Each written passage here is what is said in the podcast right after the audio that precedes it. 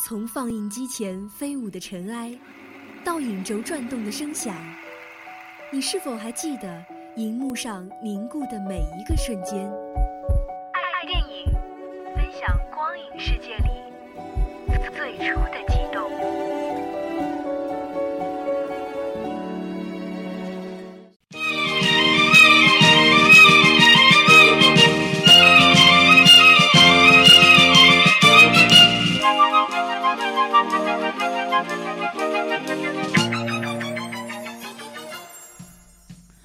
Hello，大家好，欢迎大家收听本期的爱电影，我是王媛媛。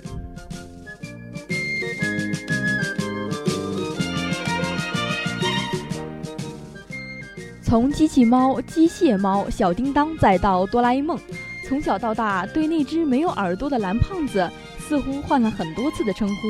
这是一件反映不同意志版本占据不同时代，同时呢，也说明了这本漫画。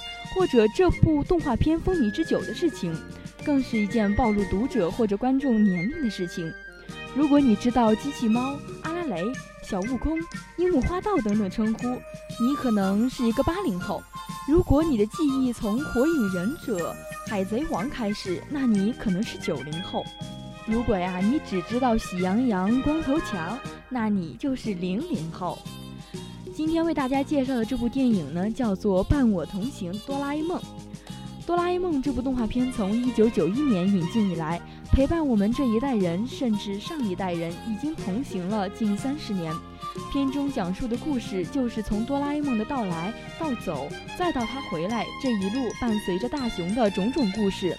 影片当中呢，用竹蜻蜓、任意门、时光机等等代表性的道具，概括了哆啦 A 梦和大雄以及小伙伴们的故事。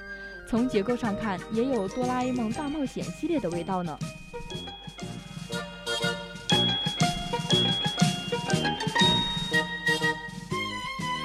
其实啊，说了这么多，你知道哆啦 A 梦是如何被创造的吗？其实呢，他是著名的漫画师。藤子不二雄在不经意之间创造出来的。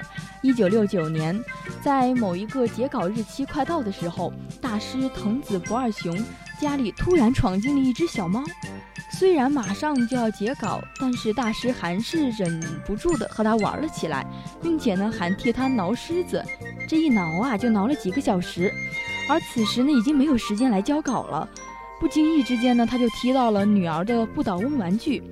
正是因为这个举动，便将猫的形象和不倒翁结合起来，我们可爱的哆啦 A 梦呢，就这样的诞生了。影片当中的哆啦 A 梦呢，还是一如既往的守候在大雄的身边，就像电影中哆啦 A 梦说的那样：“你真是又呆又迟钝，不爱学习又胆小又懒惰，对运动呢还一窍不通，懦弱还马虎，靠不住还麻烦，没志气，记忆又差，等等等等。”是啊，大雄呢拥有一个非常可爱的、爱吃铜锣烧的、口袋里装有千奇百怪东西的哆啦 A 梦。每当他那份爱玩的心出来的时候，或者每当他有任何困难的时候呢，哆啦 A 梦总会拿出一件件的工具帮助他度过。这样呢，两个世界里的小人物互相倾诉痛并快乐着，在狭窄的岁月里。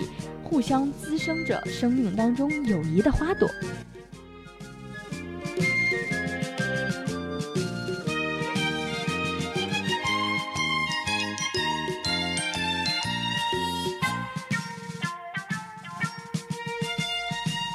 其实啊，回想过往，童年时常常自己会幻想，嗯，如果身边要是有一个哆啦 A 梦的相伴，会有多好啊！长大后呢，才发现，当你看过哆啦 A 梦的时候，那个蓝胖子其实早已经入住了你的心房。这部动画片的实质呢，从来都不是让人学会如何去依赖他人。电影通过哆啦 A 梦的陪伴，看似一无是是处，却有着一颗善良人心的大雄的成长。实则呢，讲述的是在面对挫折时要勇于担当，面对成功时不要忘乎所以，做一个真正懂得如何去幸福的人。哆啦 A 梦的故事开始，却不应该有终点。那个蓝胖子其实一直都在陪伴着每一个喜欢他的人，在他们的身旁一路同行。好了，今天的爱电影呢，马上就要结束了。同时呢，也希望大家可以去影院观看这部影片，来一同追忆你和哆啦 A 梦之间的回忆吧。如果你还想收听我们的其他节目，可以在荔枝 FM 上搜索相思湖广播电台来同步收听我们的节目。我是圆圆，我们下期同一时间再见。